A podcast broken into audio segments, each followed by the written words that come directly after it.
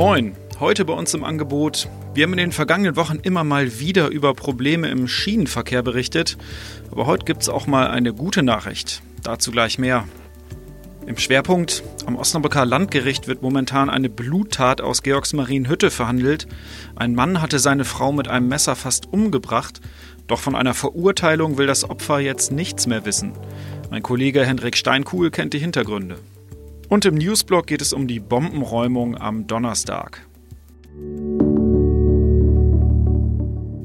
Sie hören immer der Hase nach, den Podcast aus der NOZ Lokalredaktion am Mittwoch, den 22. Januar, heute mit Sebastian Philipp. Wir haben in den vergangenen Wochen immer wieder mal über Probleme im Schienenverkehr rund um Osnabrück berichtet. Da ging es dann mal um die Eurobahn, mal um die Nordwestbahn. Immer mit dabei war mein Kollege Sebastian Stricker. Heute hat er, glaube ich, eine ganz gute Nachricht mitgebracht für Leute, die gerne mit der Bahn fahren, zumindest mit der Nordwestbahn. Was gibt's Neues? Mit der Eurobahn. Mit der Eurobahn, genau. mit der Eurobahn zwischen Münster und Osnabrück, genau gesagt.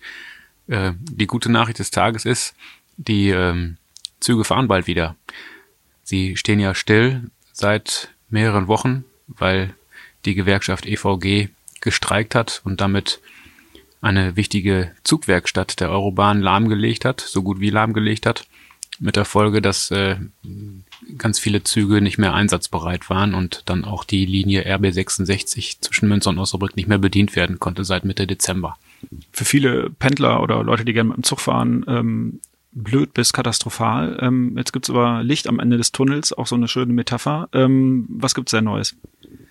Die Neuigkeit ist, dass ähm, der Schienenersatzverkehr ähm, noch vor Monatsende aufgehoben werden soll. Ähm, andersrum gesagt, die Züge fahren bald wieder und zwar früher als ursprünglich gedacht. Ähm, zuletzt hieß es, ähm, bis äh, Februar müssten die Fahrgäste noch warten, bis Anfang Februar. Dann war es Ende Januar. Jetzt können wir schon so gut wie sicher sagen, dass die Eurobahn ähm, ab Donnerstag wieder fährt. Ähm, wahrscheinlich mit etwas eingeschränkter Kapazität. Äh, aber immerhin ist sie dann wieder unterwegs auf der Strecke. Das macht es den vielen Pendlern, die auf diesen Zug angewiesen sind, natürlich wieder leichter zur Arbeit zu kommen. Welchen Grund gibt's? Zwei Gründe wahrscheinlich. Ähm, der erste ist, dass der Streik ähm, am heutigen Mittwoch offiziell für beendet erklärt werden wird. Davon gehen eigentlich alle aus. Ähm, läuft eine Urabstimmung bei der Gewerkschaft, die soll heute zu Ende gehen und äh, wir rechnen eigentlich damit, ähm, dass dann auch der ausgehandelte Tarifvertrag angenommen wird.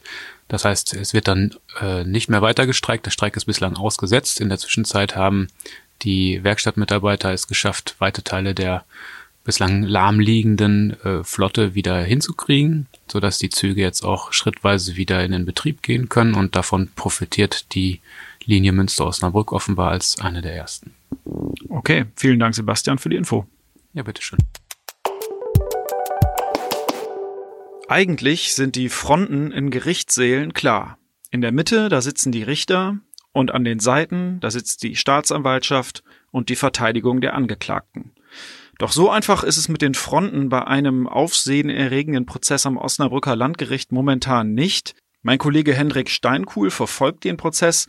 Äh, Hendrik, was ist denn bisher eigentlich passiert und worum geht es ganz konkret? Ja, seit letzter Woche verhandelt das Landgericht Osnabrück gegen einen 37-jährigen Mann aus Georgsmarienhütte. Die Staatsanwaltschaft wirft ihm einen versuchten Totschlag vor. Das Opfer ist seine Frau, 30 Jahre alt. Laut Anklage hat sich die Tat am 1. August letzten Jahres ereignet. Äh, da soll der Angeklagte insgesamt 19 Mal mit einem Küchenmesser auf seine Frau eingestochen haben. Schließlich soll er dann versucht haben, ihr mit dem Messer die Kehle durchzuschneiden, was nur deshalb nicht gelang, weil die Mutter und der Bruder der Frau, die äh, im Geschoss darunter wohnen, die Hilfeschreie gehört haben, zu Hilfe eilten und ihm das Messer aus der Hand genommen haben. Bislang hat sich der Angeklagte nicht zur Tat eingelassen und laut seinem Verteidiger Frank Otten, mit dem ich gesprochen habe, soll das auch so bleiben. Was war denn damals eigentlich der konkrete Hintergrund für die Tat? Warum äh, griff der Mann zum Messer? Der Angeklagte hat mitbekommen, dass seine Frau eine Affäre hat und das schon seit Jahren. Völlig verrückt ist, wie er davon erfahren hat. Ich versuch's mal zusammenzubekommen. Also die Beteiligten stammen alle aus der Türkei und waren mit der ganzen Großfamilie im Urlaub in der Heimat. Und da fiel dem Mann dann auf, dass ständig das Handy von seiner Frau geklingelt hat und auch immer dieselbe Nummer auf dem Display stand. Das hat ihn misstrauisch gemacht. Er hat dann einen anderen Verwandten beauftragt, der auch im Prozess ausgesagt hat, ich glaube, es ist der Schwippschwager, sich das Handy nicht der Frau, sondern des Bruders seiner Frau zu besorgen. Warum?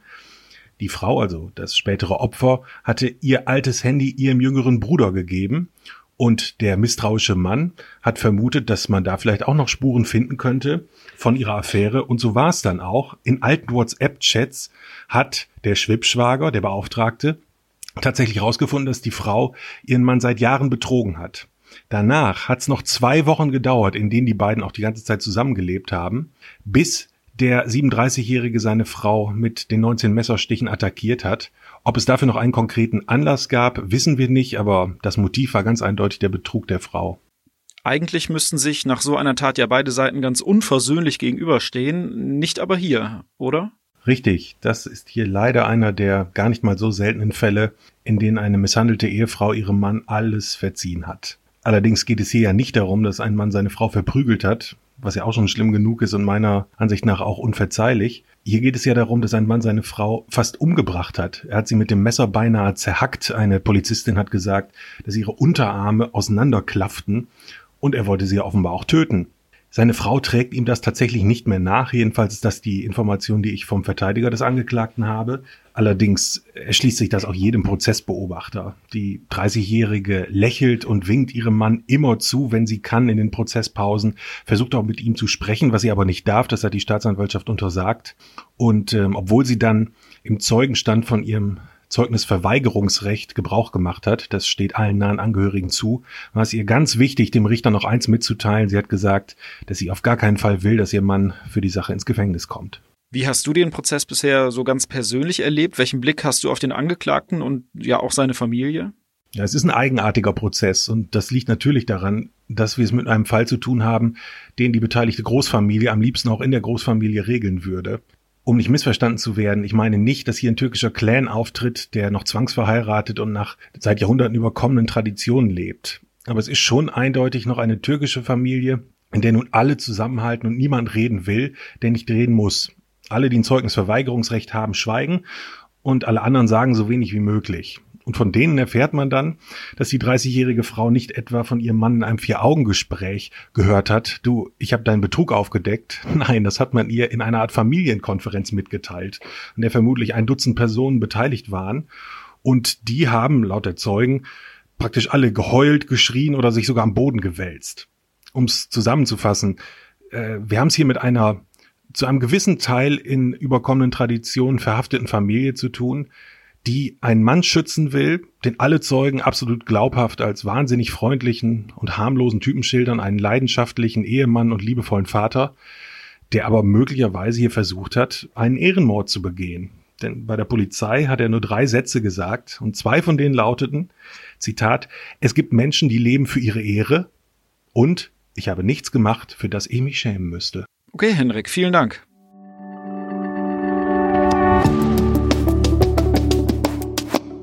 Wir kommen zum Newsblock. Am Donnerstag ist es mal wieder soweit. In Osnabrück wird eine Bombe geräumt.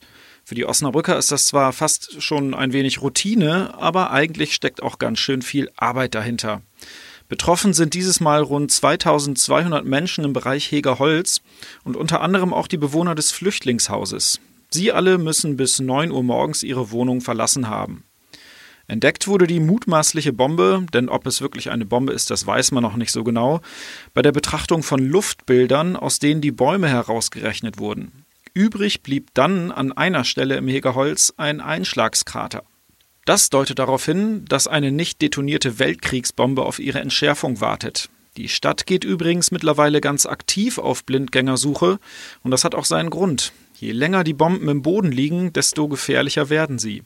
Sie können wegen der Materialermüdung spontan explodieren und werden somit im wahrsten Sinne des Wortes zu tickenden Zeitbomben. Für die Anwohner wird im Gemeinschaftszentrum Lerchenstraße übrigens ein Evakuierungszentrum eingerichtet. Am Donnerstag ist unsere Redaktion dort und an anderer Stelle vor Ort und hält sie auf notz.de auf dem Laufenden. Das war's für heute bei Immer der Hase nach. Ich hoffe, Sie konnten was mitnehmen. Wir hören uns morgen wieder.